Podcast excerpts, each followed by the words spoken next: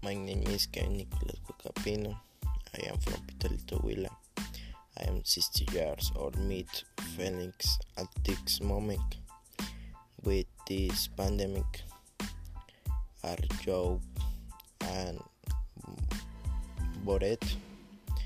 Me Chayank is more formal.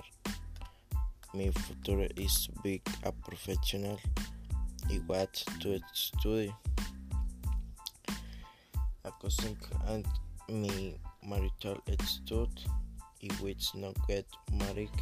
I want to continue with me it's study.